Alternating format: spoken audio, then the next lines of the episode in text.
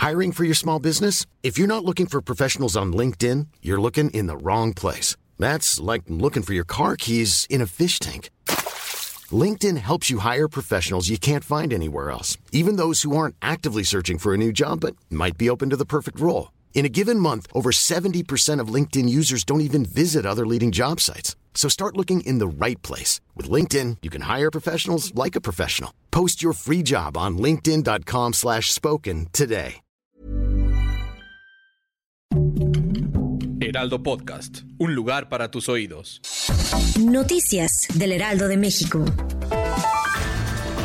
El presidente Andrés Manuel López Obrador lamentó que las fuertes lluvias hayan inundado la región de Tula en Hidalgo, por lo que se activó el plan DN3 de ayuda a la población. Además recordó que en septiembre es el mes en el que más llueve en el país, por lo que hay varias inundaciones en varias zonas del territorio nacional. En ese sentido, dijo que su gobierno estará atento a las necesidades de los afectados por las fuertes lluvias. El presidente López Obrador y el secretario de Relaciones Exteriores Marcelo Ebrard confiaron que este jueves tendrán una respuesta positiva a Estados Unidos para echar a andar el plan migratorio en Centroamérica.